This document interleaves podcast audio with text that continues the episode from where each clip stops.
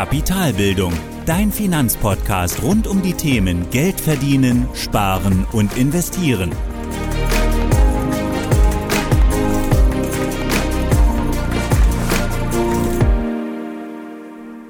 Hallo und willkommen zu einer weiteren Folge meines Podcasts. Ich bin Thorsten von Kapitalbildung und heute habe ich wieder einen ganz besonderen Interviewgast für dich.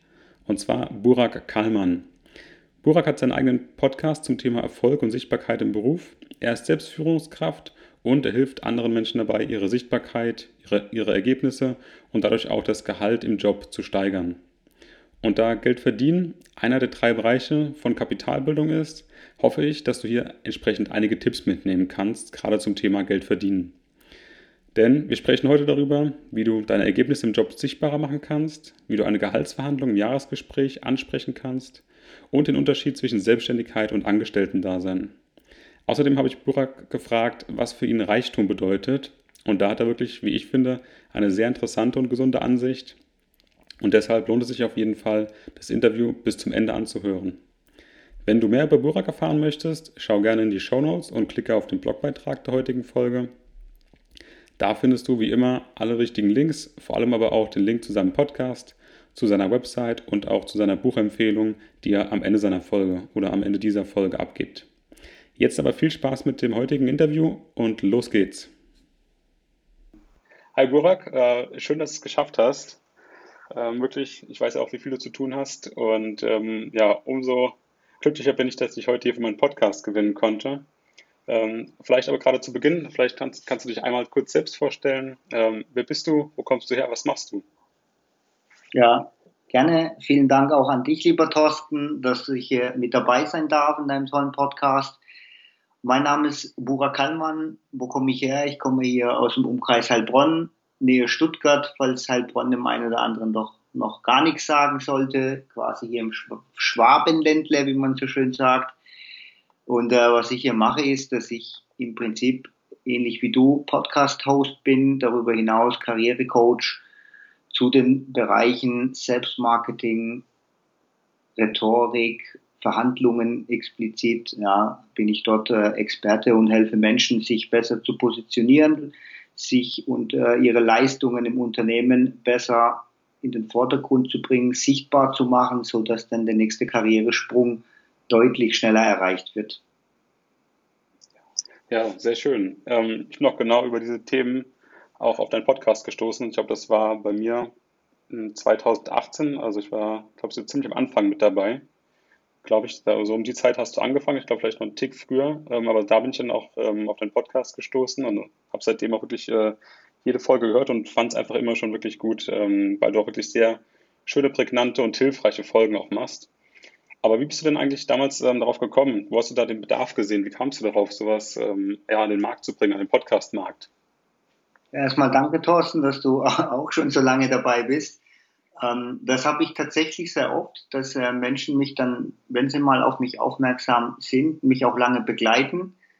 Ich versuche wirklich sehr prägnant, wie du sagst, aber vor allem auch praxisrelevante Themen dann im Podcast zu bringen und das kommt sehr gut an. Das, äh, wie kam es denn überhaupt dazu?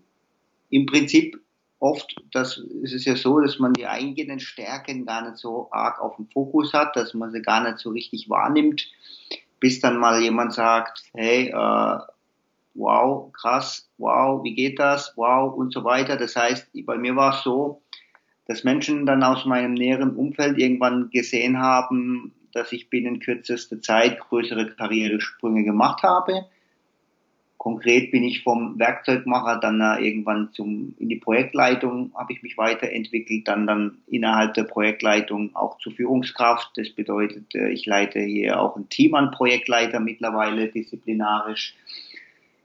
Und äh, ja, dann kam es dazu, dass Freunde und Bekannte sich da informiert haben, weil ob man will oder nicht, sowas macht sich auch irgendwo ja auch äußerlich bemerkbar, wenn man dann sich mal ja, wie, denn, wie es dann auch meistens so kommt, den Lebensstandard irgendwo ein Stück weit auch erhöht. Ähm, mit dem Auto, mit dem Urlaub und so weiter, die, die, die Wohnung, die man sich dann kauft. Und dann fragt der eine oder andere, wie geht das? Dann habe ich dort Menschen geholfen. Mit konkret, damals war ganz äh, stark das Thema Gehaltsverhandlungen im Fokus, dass ich dann die Leute einzeln unterstützt habe, Gesprächsvorbereitungen, die ein oder anderen Verhandlungskniffe mit in die Hand gegeben und dann festgestellt, wow, das klappt ja nicht nur bei mir, das ist absolut reproduzierbar, was ich da mache. Und irgendwann kam dann die Idee, weil was mir dann aufgefallen ist, für mich persönlich, ja, was habe ich davon? Ich habe irgendwie gemerkt, dass mir das extrem viel gibt, wenn ich Menschen helfen kann, in der Hinsicht, dass sie sich gehaltlich, beruflich weiterentwickeln. Das heißt, dieses Helfen ähm, hat mir da irgendwie extrem was gegeben. Ja, da gab es viele unterschiedliche Momente, wo ich dann auch die Dankbarkeit der Menschen gesehen habe. Einmal war es ein ganz besonderer Fall, das war eigentlich ausschlaggebend. Es gab einen Kommilitonen damals, der hat mich im Studium wirklich sehr, sehr stark unterstützt. Ich war jetzt Gott schlecht in Mathe damals äh, und habe trotzdem ein Maschinenbaustudium gemacht. Und äh, egal wann ich dem eine Frage gestellt habe, der hat sofort mir Rechenwege per WhatsApp geschickt und mich wirklich dort extrem unterstützt. Und dann hat sich herausgestellt, zwei, drei Jahre nach dem Berufseinstieg, dass er dort eigentlich trotz dann Master und klassenbester Abschluss und so weiter Schwierigkeit hatten, Schwierigkeiten hatte, überhaupt einen Job zu finden, ja, geschweige denn sein Gehalt zu verhandeln. Und da habe ich ihn auch unterstützt und dann hat er binnen kürzester Zeit einen guten Job bekommen, eine gute Bezahlung und stand dann am nächsten Tag quasi mit einem, so einem kleinen Obstkorb vor der Tür, um mir um sich dafür zu bedanken. Und dieser Moment, der hat so bei mir gezeigt, wie viel mir das gibt. Das hat mich echt sehr, sehr berührt damals. Und äh, dann habe ich entschieden, hey, ich möchte mehr Menschen helfen. Und dann kam das eine auf dem anderen, wie kann ich mehr Menschen erreichen? Naja, klar, übers Internet muss ich sichtbar werden und, und, und. Podcast, YouTube damals noch angefangen. Ähm, bin aber dann bei dem Podcast geblieben, weil das für mich auch sehr praktisch ist bei der Thematik Aufnahmen, kein Setup etc. Und so kam das eine zum anderen in, ins Rollen. Die, der Spaß ist mir geblieben. Darum mittlerweile, den Podcast habe ich mittlerweile umgebrandet ähm, auf vom Gehalt auf äh, Job-Performer, weil meiner Meinung nach kommt das Gehalt eigentlich fast schon von alleine, wenn die Performance stimmt. Das bedeutet, ich bin jetzt ein bisschen breiter aufgestellt und helfe nicht nur zu dem Thema Gehalt, sondern vom Fundament aus, wie gesagt, die richtige Arbeitsweise, die richtige Kommunikation, dann das Selbstmarketing und im Anschluss die Gehaltsthematik, die dann umso leichter fällt, je mehr ich das Fundament im Griff habe. Ja, sehr spannend. Also zum einen auch das, was ich eben ähm, oder was ich auch so merke bei dir im Podcast, das sind Tipps oder es sind ja, Anleitungen für die Praxis, vor allem aber auch aus der Praxis und ähm, das ist ganz schön immer zu sehen, dass du auch genau das auch wirklich lebst, was du im Podcast dann mitteilst. Und das macht es, glaube ich, auch so authentisch und gut. Und ähm, so versuche ich es in meinem Podcast auch nach dem Motto Eat Your Own Cooking. Also einfach auch das zu machen, was man den Leuten vielleicht auch ein Stück weit rät oder auch ähm, ja, zeigen will. Auch das Ganze selbst zu machen. Ich glaube, nur so kann es auch authentisch sein. Und das gefällt mir eben auch so gut daran, ähm, an der Art, wie du das Ganze machst. Jetzt hast du eben schon gesagt, ähm, du kommst jetzt ähm, doch mehr aus der Gehaltsrichtung. Am Anfang war es zumindest so. Ich habe das auch dann mitbekommen bei dir. Du bist dann mehr über den Erfolg im Beruf gegangen. Aber vielleicht kannst du noch mal kurz hier drauf eingehen. Wie wichtig ist denn das Gehalt im Vergleich zu anderen Dingen? Du hast eben gesagt, im Prinzip kommt zuerst der Erfolg im Beruf oder beziehungsweise die Performance, die Sichtbarkeit im Beruf und auch, dass es einem Spaß macht. Aber am Ende läuft es ein Stück weit immer aufs Gehalt hinaus. Trotzdem nochmal, kannst du da vielleicht so einen Vergleich ziehen, wie wichtig das Gehalt in der Gewichtung ist? Für dich ja. vielleicht, aber vielleicht auch für ähm, deine Klienten oder sonstiges, wie du das siehst. Genau, also meiner Meinung nach, klar muss, wenn ich jetzt meinen Job bewerte, wie glücklich oder zufrieden bin ich in meinem Beruf, in meinem Job, dann gibt es natürlich viele Faktoren, ja, aber man darf natürlich nicht, und, und wie sagt man, äh, das unter den Tisch fallen lassen, dass das Gehalt mitunter das Wichtigste ist. Da gibt es viele verschiedene Studien. Ähm, aber das Gehalt ist immer ganz vorne mit dabei. Ja. Und ganz ehrlich, am Ende des Tages, es gibt ja immer schöne Gründe und einen dreckigen Grund, warum man etwas tut und das will keiner aussprechen, aber wenn es kein Geld geben würde, würde ja niemand freiwillig arbeiten gehen. Das müssen wir ja mal so festhalten. Und ja.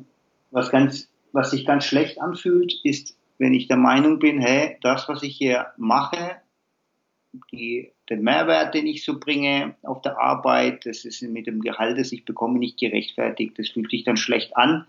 Und dann kann alles andere drumherum noch so toll sein. Es fühlt sich einfach schlecht an. Ich sage immer, es gibt eine bestimmte Einkommensgrenze, sage ich jetzt einfach mal. Wenn man die mal erreicht hat, dann verliert das Gehalt immer weniger an Bedeutung. Und auch dort gibt es unterschiedliche Studien. In Deutschland habe ich zwar nichts gefunden, aber in Amerika äh, hat, haben Analysten herausgefunden, dass die ungefähr bei 80.000 Dollar liegt.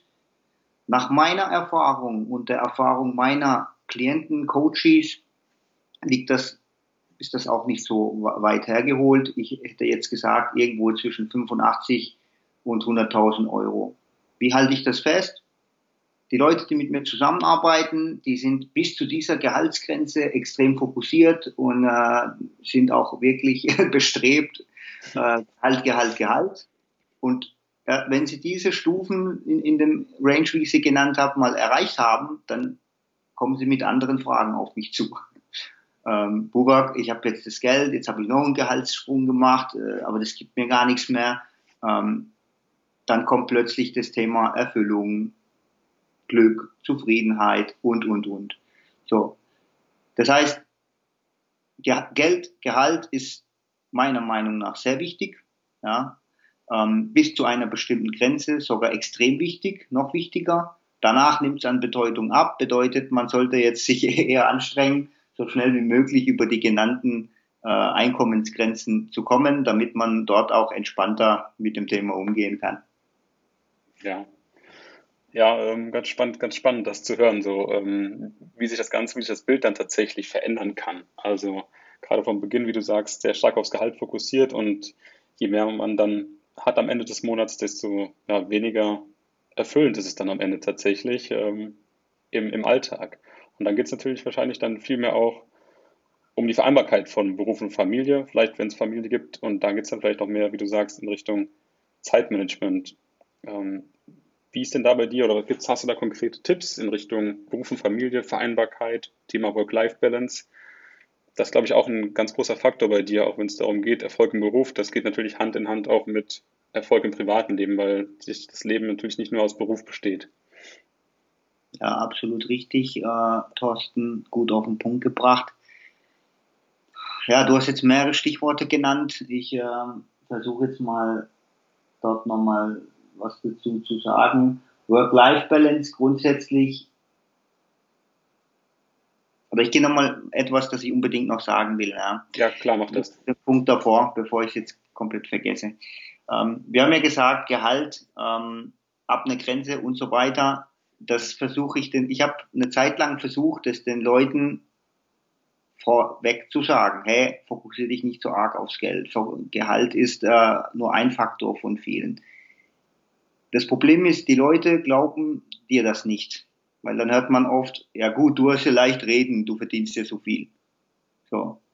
Und erst dann, wenn sie selber das Geld wirklich verdienen, das heißt, um zu glauben, dass Geld nicht so wichtig ist, wie man es vielleicht glaubt, muss man selber erstmal einen Arsch voll Geld verdienen auf gut Schwäbisch. Das ist das eine.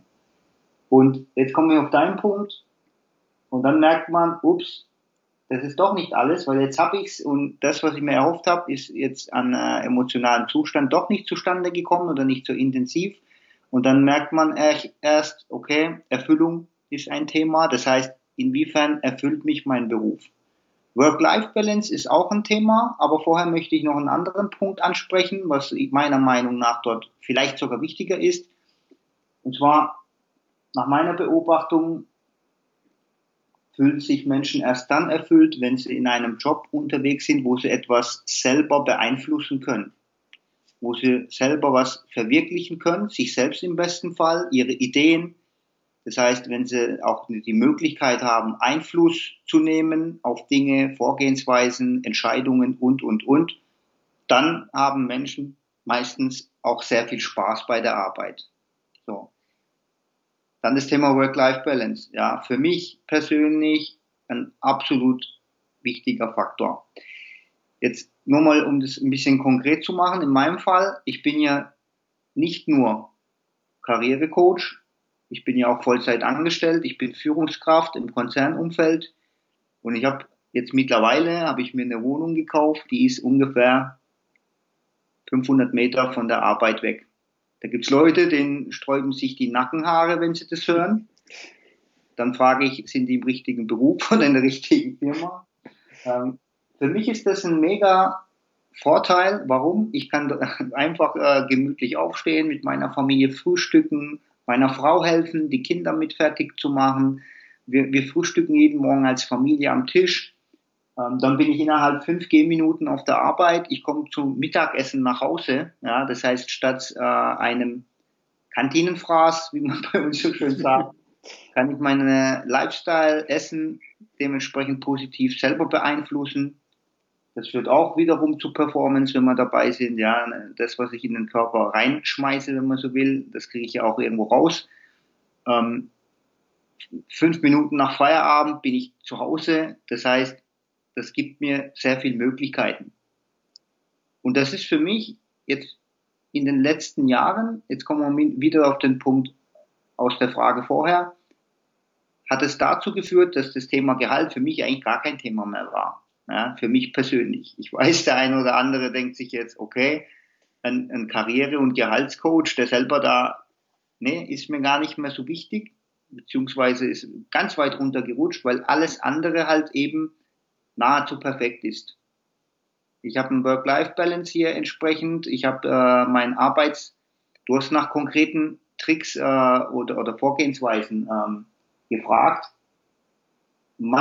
Meine größte, Stärke, größte Stärke ist, dass ich in meinem Beruf, ich bin wie gesagt, ähm, ich leite und manage weitgehend Projektleiter und äh, das, was ich in den letzten Jahren versuche zu perfektionieren, ist, dass mein Team mir perfekt zuarbeitet. Und dadurch, weil das ist auch so eine Projektleiterkrankheit, dass, äh, oder generell Führungskräfte kämpfen ganz stark damit. Ich sehe es auch bei meinen Coaches. Ähm, die, die Personal haben, haben das Problem, dass sie sagen, ja, ich mache eigentlich alles selber, obwohl ich ein Team habe. Das heißt, da geht es darum, ich weiß jetzt nicht, wer bei dir alles zuhört, falls Führungskräfte, Projektleiter dabei sind, der Fokus sollte dra darauf liegen, die Leute, die einem zuarbeiten, in die Verantwortung zu erziehen. Ja, das heißt, mit Fragetechniken das zu schaffen, dass sie ihre Arbeit machen, dann hast du mehr Zeit für deine eigene Arbeit und dann ähm, brauchst du, hast du schon ganz viel erreicht, meiner Meinung nach. Und sonst gibt's halt ganz normale Standard ähm, Techniken aus dem Zeitmanagement. Ich bin großer Fan von einfach schnell umsetzbare Maßnahmen, weil wenn ich mehr Zeit für das Zeitmanagement investiere, als es mir einspart, dann bringt es nämlich auch nichts.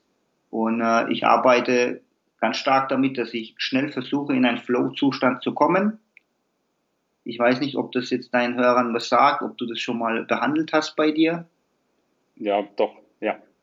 Ja, das heißt, äh, falls nicht, einmal kurz googeln, da gibt es ganz viel dazu und vor allem dann ganz lang in diesem Zustand zu bleiben. Und da gibt es ein, jetzt auf die Schnelle kann ich ein Hack dazu geben, alles andere sprengt hier den Rahmen.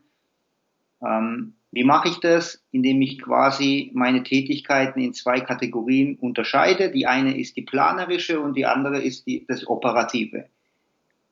Und jedes Mal, wenn ich nämlich zwischen diesen zwei Rollen tauschen muss, weil ich dann zum Beispiel mir die Frage stellen muss, okay, was mache ich jetzt als nächstes und so weiter, dann verlasse ich ja den Flow-Zustand und bin dann nicht mehr so effektiv.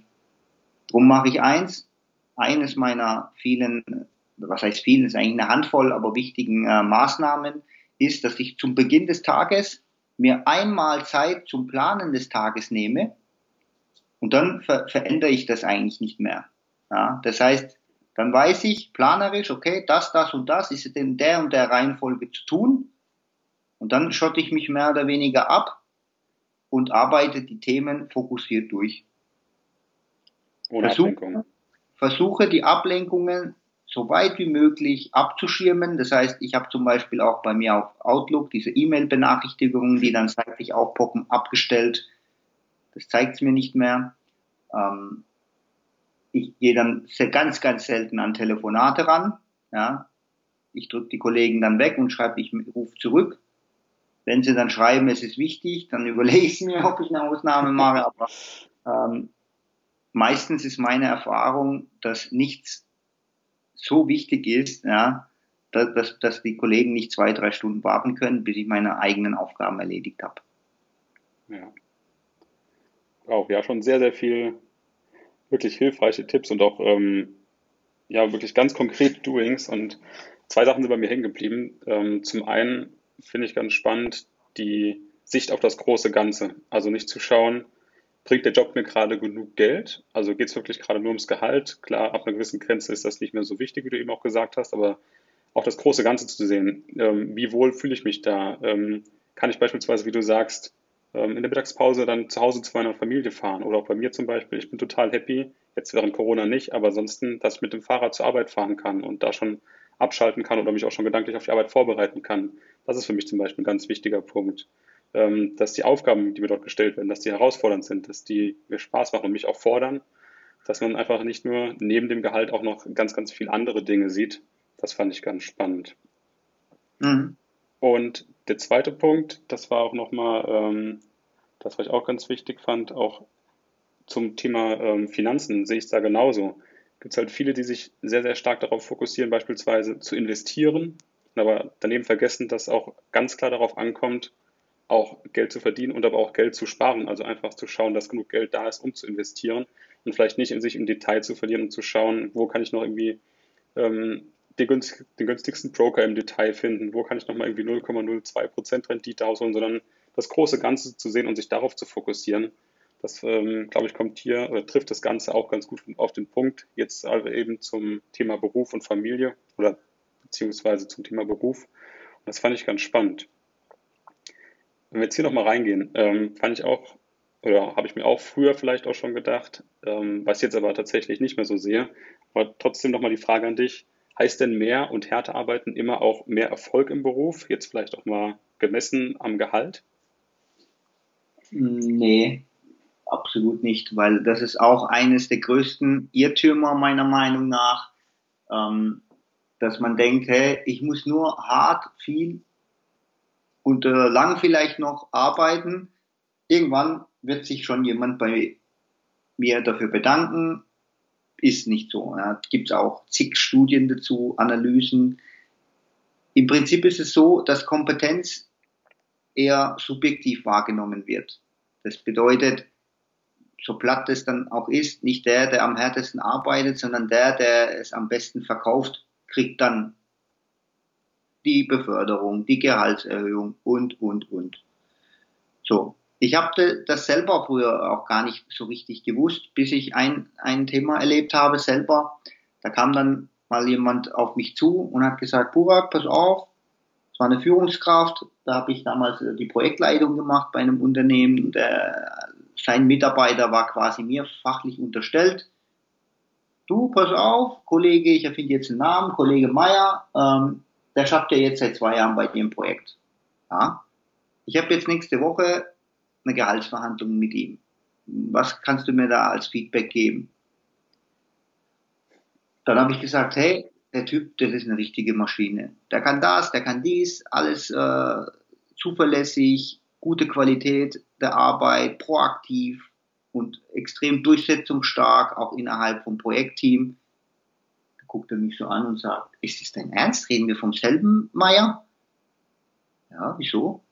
Du, äh, ich habe den Typ äh, jetzt nicht so arg wahrgenommen wie du, weil wie gesagt, er schafft ja in den Projekten den Projektleitern zu, aber wenn ich den mal in den Mitarbeitergesprächen da hatte, saß der nur dran, hat kaum ein Wort auf, äh, rausbekommen und wenn ich mal was gesagt habe, da kam nichts mit Durchsetzung stark, da hat er einfach immer, ist immer gleich zusammengezuckt und also das wundert mich jetzt echt. So. Das heißt, der Kollege hat das wahrscheinlich genau nach dem gleichen Motto, wie du beschrieben hast, hey, gut arbeiten, wird sich schon lohnen, äh, gearbeitet.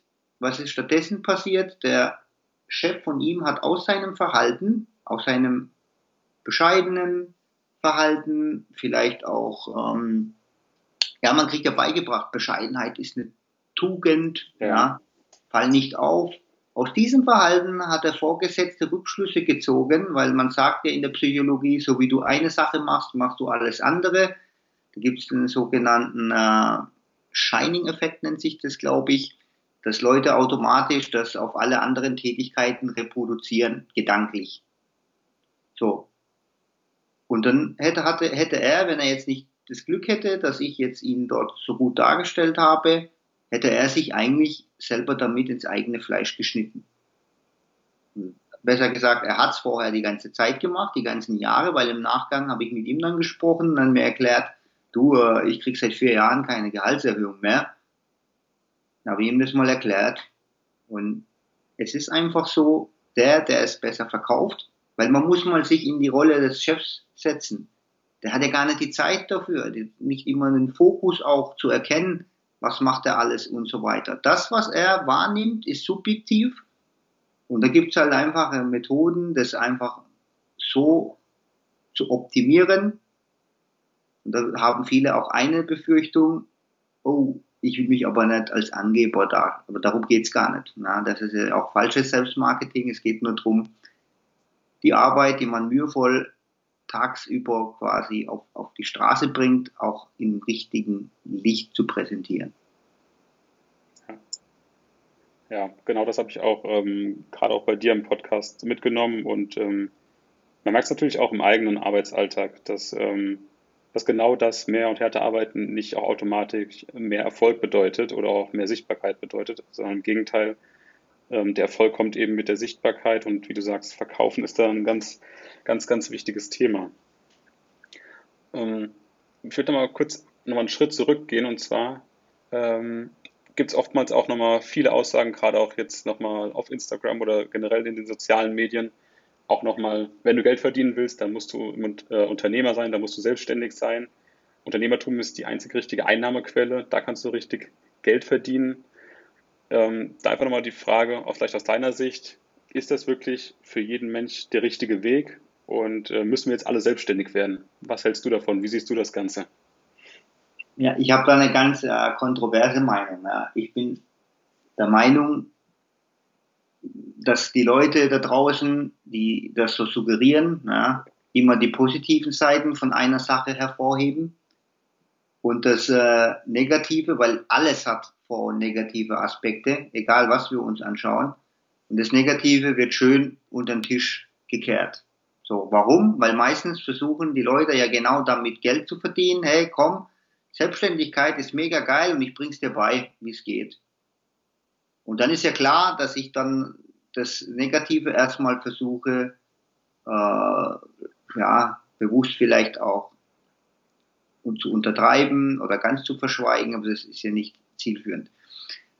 Was ist denn, wenn ich keine Aufträge habe? Ja, was, was ist, wenn ich mal krank bin und äh, längere Zeit, Gott bewahre, aber dort äh, Themen habe mit der privaten Krankenversicherung, weiß der Geier was. Also das ist gar nicht so einfach, wie sich das viele so vorstellen. Und vor allem auch, ich weiß, dass es Menschentypen gibt, die brauchen einfach einen Rahmen. Und den Rahmen muss meistens dann jemand anderes für sie vorgeben. Das heißt, die brauchen einfach jemand, der von außen her sagt, hey, das und das ist bis dann und dann zu tun.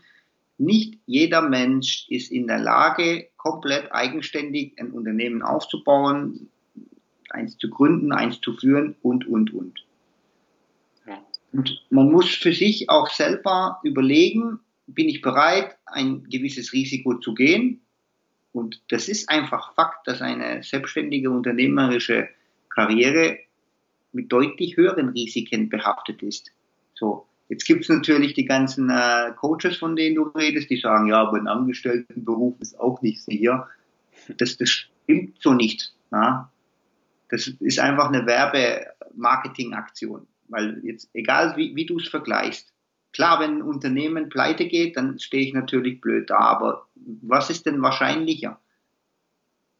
Und, und selbst da, ja, in der, in, also meiner Meinung nach, wer in Deutschland keinen Job findet, ja, selbst in der aktuellen Phase, egal mit wem ich es zu tun habe, wen ich unterstützt habe, es werden immer noch Leute eingestellt. Ja, der, der, der muss sich ganz arg oder ganz blöd anstellen, wenn, wenn, wenn er keinen Job findet.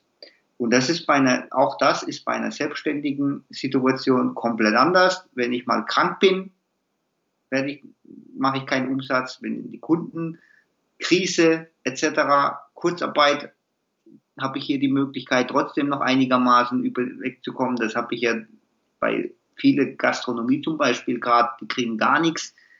Also Fakt ist, es ist mit deutlich höheren Risiken verbunden. Das bedeutet nicht, dass keiner die eingehen sollte, ja. Aber es bedeutet auch nicht, dass jeder sie eingehen sollte.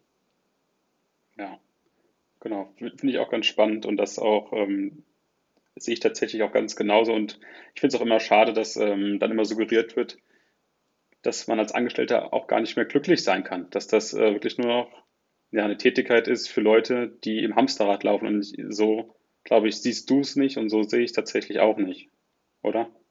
Nee, absolut nicht. Ich habe ja vorhin die Kriterien genannt. Wenn ich mich selber verwirklichen kann, wenn ich Verantwortung übernehmen kann, wenn ich das Gefühl habe, ich kann etwas beeinflussen, dann bin ich in einem Angestelltenverhältnis auch gut aufgehoben. Ja, jetzt spreche ich wieder aus meiner Sicht. Ich bin hier, habe eine riesen Verantwortung. Ich bin mit Budgets vertraut im dreistelligen Millionenbereich.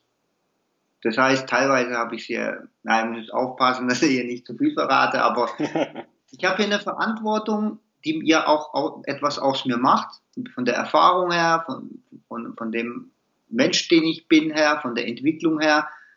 Umgang mit, mit, äh, mit einem Projektteam von, keine Ahnung, 50, 60, 70 Leute, die mir zuarbeiten, die zu handeln, das die Erfahrung jetzt über eine eigene äh, Selbstständigkeit mal zu gewinnen, in meinem Alter vor allem, da musst du erstmal dahin kommen, ja, und das habe ich jetzt hier in einem Angestelltenverhältnis geschafft, mir das zu erarbeiten. Ja, genau. Ja, also wirklich auch schön zu sehen und auch, ähm, ich glaube, da sind wir wirklich einer Meinung, dass auch genau das Angestellte oder Angestellte sein, das kann auch genauso glücklich machen. Es kommt halt darauf an, einfach was für ein Typ Mensch man auch ist, wie du sagst Manchmal brauchen es vielleicht ähm, auch die Struktur von einem Unternehmen schon vorhanden zu haben und wollen oder können auch einfach nicht selbstständig in dem Sinne so in diesem Maße arbeiten. Und aber auch das andere Thema, das Risiko muss man einfach tragen wollen, das äh, mit der Selbstständigkeit daherkommt. Genau. Mhm. Ja, ähm, zum Thema Angestelltensein dann wieder zurück zum Beruf. Ähm, beim Thema Erfolg im Beruf, das ist ja im Prinzip dein Thema. Am Ende dann schlussendlich gemessen am Gehalt, ein Stück weit zumindest. Aber ähm, wo siehst du denn hier die stellsten oder die, sorry, die größten Stellhebel, um mehr Sichtbarkeit, mehr Erfolg im Beruf zu bekommen? Was sind denn so, so vielleicht zwei, drei kleine Tricks, die wirklich eine große Wirkung haben mit, mit recht geringem Aufwand? Was kann man denn so in den Alltag einbauen, um vielleicht mehr Sichtbarkeit, mehr Erfolg im Beruf zu bekommen? Mhm. Also wichtig ist erstmal Stichwort Erwartungen. Viele Leute schaffen sich auf gut Deutsch zu Tode und dann kriegen sie, wenn ich mal frage, oder andersrum, wenn ich dann äh, das höre, dann kriege ich zu berichten, ja, ich mache voll viel und das und jenes und mein Chef weiß das nie zu schätzen. Dann frage ich, ja, ist es denn das, was dein Chef von dir will? Ja. Hat er dir das mal so bestätigt? Nö. Woher weißt du das dann? Ja. Also, ich finde ganz wichtig, dass man die Erwartungshaltung aber gegenseitig kennt. Das heißt, zum einen muss ich wissen, was erwartet eigentlich mein Chef von mir? Ja, und das klingt so trivial, ist es aber meistens nicht, weil äh, ich sage dann, hey, jetzt gehst du mal zu deinem Chef, sagst, hey, ich brauche einen Termin und dann sagst du, Chef, ich habe mir in letzter Zeit Gedanken gemacht, wie ich dich noch besser entlasten kann in deiner Arbeit, weil das ist ja im Prinzip mein Job. Das muss einem auch mal bewusst sein. Der Chef, viele sagen, ja, ich will dem Unternehmen helfen. Das Unternehmen ist ja keine reelle Person. Jeder, der dem Unternehmen helfen will, muss erstmal, wenn er es jetzt runterbricht auf eine reelle Person, dann ist es erstmal der Chef. Der eigene Chef, dafür bin ich eingestellt. Ja. Um den bestmöglich zu entlasten. Und dann frage ich ihn, was sind so die Punkte, die dir gerade am meisten wehtun? Wie kann ich dich vielleicht dort entlasten? Was sind so deine Erwartungshaltungen an mich, damit ich dich noch besser entlasten kann? Jetzt wird sich Folgendes ereignen. Die meisten Chefs sind erstmal mega verwundert, weil sie so eine Frage mit Sicherheit noch nie gestellt bekommen haben. Egal, wen ich das jetzt so als Job gegeben habe von meinen Coaches, die kommen zurück und sagen, hey, der hat sich noch, bevor er irgendwas gesagt hat, dreimal dafür bedankt, dass ich mir überhaupt die Mühe mache, ihn sowas zu fragen. So, was ganz einfaches. Und meistens ist es so, dass wirklich die einfachen Dinge auch erfolgsentscheidend sind. Das Schwierige ist nur, das Einfache zu tun. Ja. Und dann weiß ich erstmal, was ich jobseitig zu tun habe. Das ist das eine. Das nächste ist, wie kriege ich das sichtbar gemacht? Naja, Nummer eins, Chefs wollen Lösungen und keine Probleme. Das heißt, ich sage immer Chefreflex. Jeder von uns, wenn ich mal mit einem Problem konfrontiert bin auf meiner Arbeit, reflexartig will ich erstmal zum Chef. Und diesen Chefreflex mal abzutrainieren und sich mal zu überlegen, das passiert mir sogar manchmal, dass ich dann das Telefon in der Hand habe und beim Wählen mir noch überlege, halt, Chefreflex, stopp. So, bevor ich dann anrufe, frage ich mich, was erwartet mich da eigentlich? Was hat er in der Vergangenheit bei solchen Themen mir empfohlen? Oder wie ist er da, was hat er mir da für Lösungen in die Hand gegeben? Und zu 80 Prozent sind die Themen eigentlich immer die gleichen. Ich kann sie in ähnlicher Art und Weise reproduzieren. Das heißt, da kann ich mir überlegen, ah ja, da macht er meistens das oder jenes und dann mache ich das schon selber, bevor ich ihn frage. Oder ich habe ein Problem, ja, auch wieder, bevor ich meinen Chef ganz von null auf, auf das Thema loslasse, sage ich, gehe ich zu ihm hin und sage, Chef, pass auf, folgendes Problem. Äh, als Lösung gibt es Variante A, B oder C. Habe hab ich mir mit, habe ich, hab ich mir oder haben wir uns als Team bewertet, überlegt. Unser Vorschlag ist, das auf äh, Möglichkeit C zu lösen. Aus dem und dem Grund, wie siehst du das Thema? So, zu 80 Prozent sagen sie super gemacht, so machen. So, bedeutet, ich habe mich hier eigentlich mit der Art, weil, und das ist genau der Punkt, es geht nicht darum, sich irgendwie als Angeber äh, darzustellen beim Selbstmarketing, sondern eigentlich die Sichtbarkeit durch die richtige Kommunikation und die richtige Arbeitsweise zu verbessern. Das verwechseln viele. Ja. Um, ähm, nochmal zum Punkt zur Sichtbarkeit. Würde mich jetzt auch persönlich nochmal interessieren. Wenn du sagst, ähm, Chefreflex abtrainieren, bedeutet das natürlich aber auch, Selbstständigkeit und vielleicht auch Vertrauen in die eigenen Fähigkeiten, das Ganze mhm. auch hinzubekommen, vielleicht auch dann zurück zu besinnen, was hat der, wie du sagst, der Chef denn zuletzt gesagt, wie war denn da die Vorgehensweise und dann vielleicht auch mit Lösungen herantreten. Vielleicht findet man aber auch schon Lösungen im Team und der Chef bekommt das gar nicht mit oder man hat vielleicht auch die Sichtbarkeit zum nächsthöheren ähm, ja, Vorgesetzten oder zum nächsthöheren Vorgesetzten hat man vielleicht gar nicht. Wie bekommt man denn da nochmal Sichtbarkeit hin, wenn Probleme auftauchen, man bekommt sie gelöst, möchte vielleicht aber irgendwie ein Stück weit Sichtbarkeit schaffen, ohne dann, wie du sagst, angeberisch zu wirken, sondern einfach nur zu zeigen, wir lösen Probleme, vielleicht auch als Team oder ich, oder jetzt auch man selbst persönlich löst Probleme. Wie kann man denn da eine Sichtbarkeit schaffen für, für die Themen? Da gibt es ja unterschiedliche Möglichkeiten, aber wenn man jetzt irgendwas Bedeutendes gelöst hat, da gehst du ja in die Richtung hin, dass du sagst, hey, ich habe jetzt äh, was Bedeutenderes gelöst oder wir haben es gelöst im Team. Da kann ich mir überlegen, okay, ist das, was ich hier gemacht habe, erreicht habe oder gelöst habe, vielleicht auch ein Thema, was unternehmensbreit äh, immer wieder vorkommt. Dann kann ich hergehen, Chef, pass auf, Folgendes ist zuletzt passiert, XYZ, das haben wir so und so gelöst. Und äh, ich könnte mir vorstellen, dass das für die Kollegen aus dem anderen Team, aus dem anderen Bereich auch immer wieder ein Thema sein könnte macht es Sinn, dass wir uns da mal austauschen, dass man die mal brieft, dass man da vielleicht einen Prozess definiert, dass man verbessert. In die Richtung kann man zum Beispiel auch was machen. Ja. Okay. Ja, auf jeden Fall ganz spannend. Ähm, einfach auch proaktiv zu überlegen, wo könnte das Ganze denn noch helfen, wo ist das denn sonst noch anwendbar?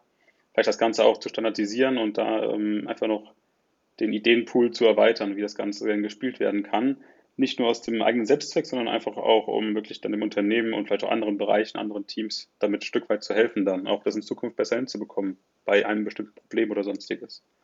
Absolut. Ja, genau. Wenn es jetzt dann so ist, dass wir jetzt sagen, okay, wir haben jetzt vielleicht auch zum einen wir lösen Probleme selbstständig, wir können vielleicht aber auch schon andere Unternehmen mit unseren oder mit, mit, mit sagen wir jetzt mal meinem ähm, Ideen unterstützen.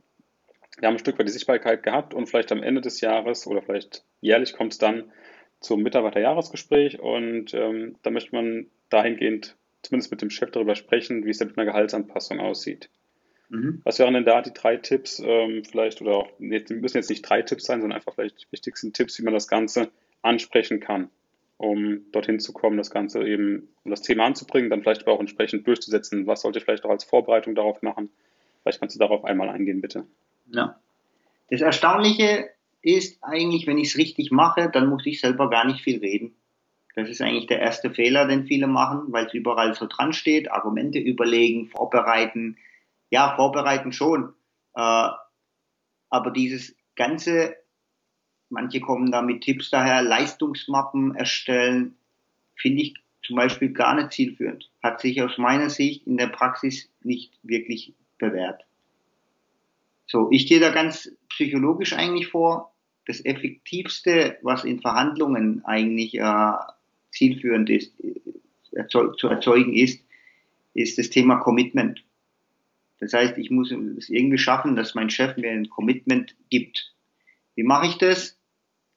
Indem ich eigentlich ihn dazu bringe, dass er mich lobt. Indem er mir sagt, also die Argumente, die, die, die andere da immer empfehlen, dass der Chef die ausspricht. Da muss ich gar nicht mehr viel tun. Wie mache ich das? Indem ich, wie gesagt, einen Schritt vorher eine gute Arbeit mache das ganze Jahr über, dann komme ich ins Gespräch rein und sage, Chef, pass auf, äh, danke für deine Zeit. Und äh, ich wollte mal von dir hören, wie zufrieden bist du eigentlich mit meiner Arbeit? So. Jetzt habe ich bewusst natürlich auch, wie zufrieden ist eine Suggestivfrage. Ja. Ähm, in der Regel klappt es, dass der Chef dann beginnt und sagt, hey, wie gesagt, wir setzen voraus, dass ich das ganze Jahr Gas gegeben habe. Super, das ist super gelaufen, die ist super gelaufen, äh, das hast du gut gemacht und, und, und. Dann sage ich, okay, super Chef, weil salopp gesagt kann ich ja jetzt eigentlich, wenn ich ganz faul bin, sagen, okay, dann gib mir mehr Geld. Ja. so, äh, das mache ich natürlich rhetorisch ein bisschen anders da, indem ich sage, hey Chef, erstmal mega danke für das tolle Feedback, weil ich habe mir wirklich sehr viel Mühe gegeben. Umso mehr freut es mich, dass du das hier jetzt bestätigst. Ich tue das Commitment nochmal hervorheben, dass die Leistungen passen. Und dementsprechend habe ich natürlich die Erwartung, dass analog zu meinen Leistungen sich in meinem Gehalt auch was tut. So. Jetzt kann ich, die Profis machen so, dass ich mir vorher überlege, in welchem Rahmen soll sich das Ganze bewegen. Dann kann ich sagen, ich habe mir da 20 Prozent überlegt, wie siehst du das Ganze? So. Das heißt, ich habe eigentlich gar nicht groß argumentiert, weil jetzt, was passiert denn jetzt? Es gibt in der Verhandlung immer einen Käufer und Verkäufer. Ja. So. Und ich bin jetzt eigentlich in die Rolle des Käufers gerutscht und er hat es immer leichter in der Verhandlung äh, zu argumentieren. Jetzt muss der Chef erklären, warum ich trotz guten Leistungen kein Geld bekommen soll. Ja. Also den Spieß umdrehen, ein Stück weit. Klar. Zumindest. Ja. ja. ja. Und jetzt kann ich nacheinander, das ist die Vorbereitung vielmehr, Einwände behandeln. Und das Tolle ist, dass die Gehaltsverhandlung eigentlich das transparenteste Gespräch der Welt ist. Das sind immer die gleichen Einwände. Ähm, Kollegen verdienen genauso viel oder weniger, äh, Marktlage ist schlecht. Ähm, und, und, und. Ja, das sind ja immer die gleichen Themen. Ja. Da, da kann ich mich darauf vorbereiten und dann äh, sehe ich da eigentlich kein Problem. Also die, die, Leute, die ich da vorbereite, die sind meistens schockiert. Boah, boah, du hast das, wie hast du das vorausgesehen? Genau das ist passiert. Ja, natürlich ist da ein bisschen Erfahrung mit dabei, aber jetzt so ehrlich muss man sein, es ist kein Hexenwerk. Dementsprechend kann man da auch selber drauf kommen, wenn man sich da ein bisschen Gedanken macht. Aber wirklich schön der Ansatz zu sehen, das Ganze einfach, mh, hm, klar, mit der Voraussetzung, wie du sagst, natürlich das Jahr über Gas zu geben, auch gute Ergebnisse geliefert zu haben, auch einen guten Job zu machen und dann ähm, eben entsprechend in die andere Rolle reinzuschlüpfen und sich ein Stück weit vorneweg loben zu lassen, um dann logische Konsequenz zu fordern irgendwo, die daraus resultiert. Ja, wirklich ähm, glaub, ein schöner Ansatz auch zu sehen. Ähm, auch bei deinen Coaches wahrscheinlich, dass es auch wirklich sehr gut funktioniert in der Praxis. Ja. Ja, absolut. Also ich habe ja damals, mittlerweile habe ich aufgehört, aber als ich zum, zum Beispiel meine Seminare und so beworben habe, da habe ich ja diese ganzen Feedbacks auf die Seite gepackt und äh, irgendwann äh, hat, ist das so überfüllt gewesen. Also das funktioniert. Es funktioniert wirklich, gerade weil es so einfach ist, so logisch ist. Und vor allem, wenn der Chef sagt, du, äh, die Leistung, ganz ehrlich, die passen nicht, dann brauche ich ja nicht nach mehr Gehalt zu fragen, weil dann muss ich ja woanders erstmal ansetzen. Ja. Ja. Ja, wirklich ähm, richtig gute praktische Tipps. Ich glaube, da werden vielleicht einige das auch jetzt dann mal ausprobieren, kann ich mir gut vorstellen. der nächsten Gehaltsverhandlung oder im nächsten Mitarbeitergespräch. Ähm, mit der Voraussetzung eben, das ganze Jahr über Gas zu geben und auch ähm, entsprechend sich dann loben zu lassen dafür. Ja. ja. Jetzt haben wir schon, ich schaue gerade mal auf die Uhr, wir haben jetzt schon 46 Minuten ungefähr oder eine Dreiviertelstunde ganz, ganz knapp. Ähm, habe hier noch eine Bonusfrage, die ich mir aufgeschrieben habe, ähm, die ich einfach gerne mal fragen würde, weil hier in dem Podcast geht es ja auch ähm, um Geld verdienen, sparen und investieren.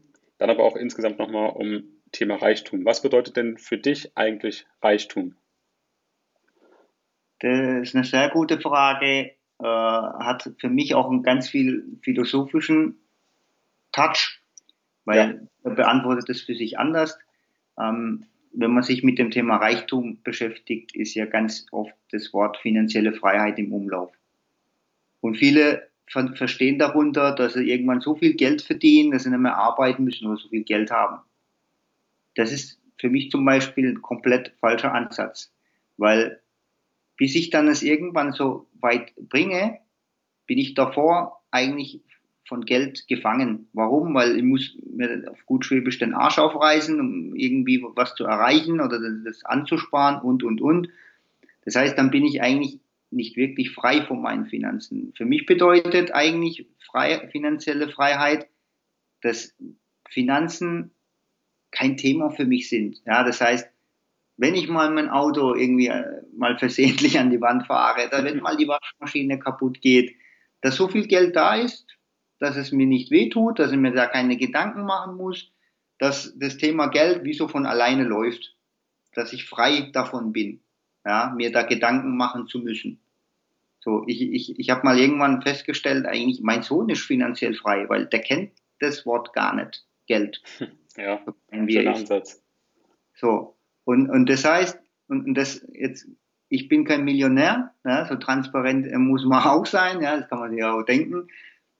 Ich habe aber nie diesen Wunsch gehabt, ähm, auch unbedingt ein paar Millionen zu verdienen. Wenn es kommt, dann kommt es. Wenn nicht, dann ist es auch okay. Ich verdiene aber jetzt schon genug, um mich finanziell frei zu fühlen, weil das ist für mich ein Gemütszustand, ein irgendwo auch eine Entscheidung, ein emotionaler Zustand und das muss erstmal begriffen werden. Und ich, ich kenne viele Leute, die verdienen bei weitem mehr wie ich, mit ihrem eigenen Geschäft teilweise, die sind aber so getrieben, davon noch mehr zu verdienen, die versklaven sich eigentlich damit. Und wenn ich mir überlege, hey, Gott sei Dank äh, habe ich genug, um ein schönes Auto zu fahren. Ich kann mir problemlos äh, mehrmals im Jahr einen schönen Urlaub mit meiner Familie machen.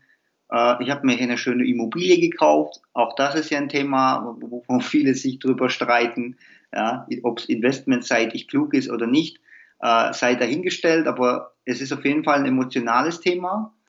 Und ich glaube, dieses, dieses Gleichgewicht zu finden zwischen diesem emotionalen, weil am Ende bringt es ja nichts, wenn ich diese Zahl zwar auf dem Konto habe, aber mich damit, dass mir emotional nichts gibt, weil ich einfach, weil es einfach nur eine Zahl ist.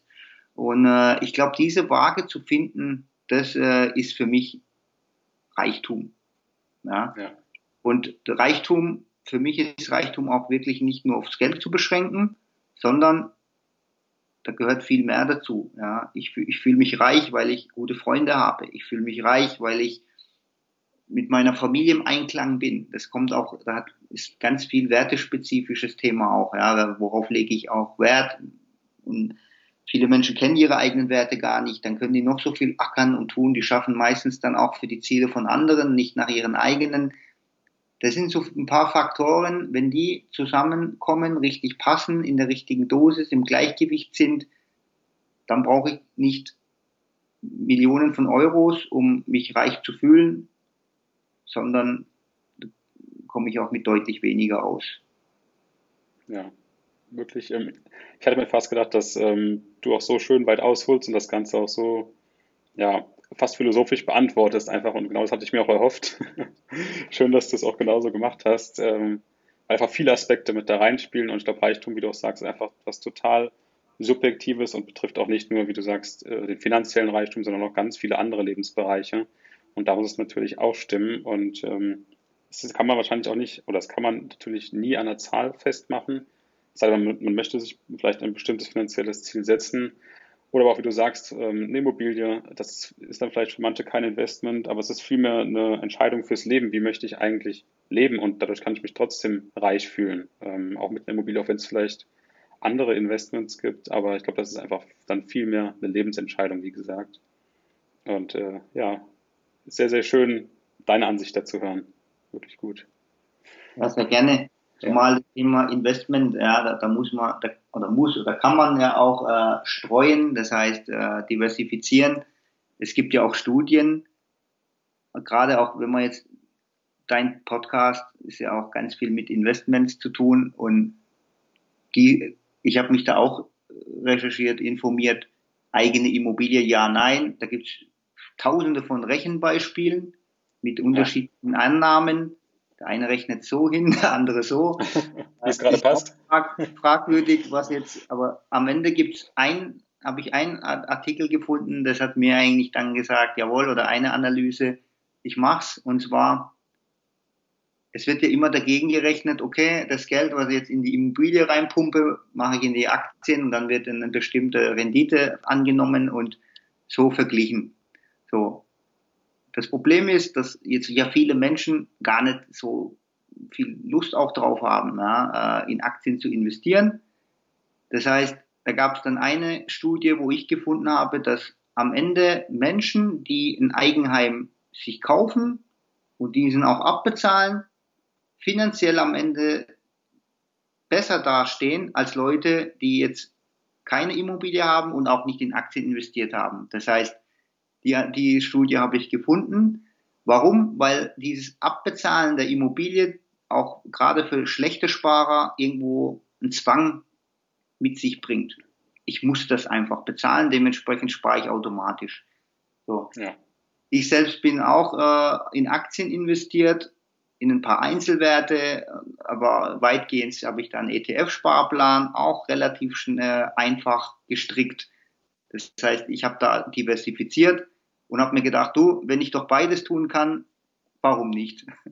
Ja, finde ich auch. Also da muss einfach jeder auch, das sage ich auch ganz oft im Podcast, da, da, musst du einfach für dich selbst entscheiden, was für dich der richtige Weg ist. Ähm, weil ich sehe es auch zum Beispiel im finanziellen Reichtum auch so, dass für mich auch Reichtum ist, wenn ich weiß, dass ich das Ganze einfach und simpel halte und Geld für mich nicht zu jedem, zu jeder Tageszeitpunkt auch ein Thema ist. Ich möchte vielleicht auch gar nicht mich ständig damit beschäftigen, wie stehen gerade die Kurse, sondern ich möchte das Ganze einmal im Griff haben, automatisieren, mir einen Plan machen und die dann umsetzen, aber das eigentlich gar nicht so häufig verfolgen. Ähm, ein Thema, das mir eben auch noch dann, weil viele immer fragen, wie es denn damit aussieht, auch bei, gerade bei Immobilien, ähm, soll ich eine Immobilie kaufen oder ähm, soll ich dann doch, doch zur Miete wohnen? Und das, da spielen viel mehr aus meiner Sicht die weichen Faktoren eine Rolle. Also wie möchte ich eigentlich leben? Und wie du sagst, wenn ich dann eben nicht in Aktien investiere und das nicht als konkretes Investment daneben setze, dann ist ähm, eine Immobilie immer die, das bessere Investment, als gar nichts zu machen. Auf jeden Fall, definitiv. Und da aber trotzdem noch deutlich wichtiger die äh, weichen Faktoren, die dazukommen. Wie möchte ich mit meiner Familie, mit meinen Kindern vielleicht auch leben? Ja. Absolut richtig, ja. ja. Sehr, sehr spannend, Burak. Ähm, ja, ich würde sagen, ähm, das waren eigentlich so alle meine Fragen, die ich dazu hatte. Ähm, ich glaube, hier geht es bei dir gerade sehr, sehr stark auch mehr um mehr Erfolg im Beruf. Danach kommt dann irgendwann hinten raus das Gehalt, das sich dann daran bemisst und ein Stück weit die logische Konsequenz aus dem Erfolg im Beruf ist. Und ähm, jeder, der jetzt den Podcast sich anhören möchte von Burak, ich habe ihn auch, mal, auch auf meiner Seite verlinkt in den Empfehlungen, schon seit Anfang an, weil ich ihn wirklich einfach gut finde. Und, oh, aber wo kann man dir denn noch folgen, Burak? Welche Inhalte lieferst du? Ähm, wo kann man dich sonst noch finden? Und ähm, welche welche Coachings, welche Inhalte lieferst du eigentlich sonst noch so? Wie kann man dich finden? Genau, also auf burakalman.com, burakalman zusammengeschrieben, äh, kann man sich einen Überblick machen, in welchen Bereichen ich eigentlich unterstützen kann. Ja. Das ist ganz viel, hat er, also es gibt die Möglichkeit, das kommt jetzt immer mehr, dass Leute zu einzelnen Gesprächsvorbereitungen sich bei mir melden. Beispielsweise Gehaltsthema kann ein, ein Thema sein. Ähm, hey, ich will bei meinem Chef eine Führungsposition ansprechen, eine Weiterentwicklung ja, meiner Person thematisieren. Oder es gibt Führungskräfte, die sagen, hey, ich habe eine, eine Verhandlung mit, mit, einem, mit einem wichtigen Kunden und, und, und. Das heißt, so gezielte Themen ist eine Möglichkeit. Da habe ich ein ganz gutes Händchen dafür. Da wurde ich ja auch ausgezeichnet für den Bereich Verhandlungen durch die Vorträge und die Arbeit, die ich dort in die Richtung gemacht habe. Und ansonsten habe ich, ähm, arbeite ich eigentlich gerne mit Menschen individuell zusammen, weil äh, je spezifisch, also je besser ich die Person und Rahmenbedingungen kenne, in der die Person arbeitet, desto spezifischer kann ich helfen und das ist eigentlich etwas, äh, wovon viele anderen Coaches weggehen. Die arbeiten ja alle mit Programme, mit äh, Online-Kursen. Ja, habe ich auch eine Zeit lang probiert.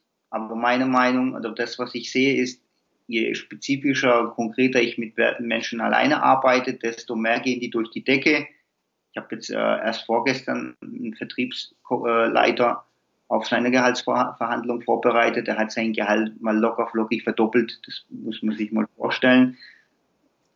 Kriegt das jeder hin? Nein, das war jetzt auch, so transparent bin ich, war jetzt auch ein Einzelfall.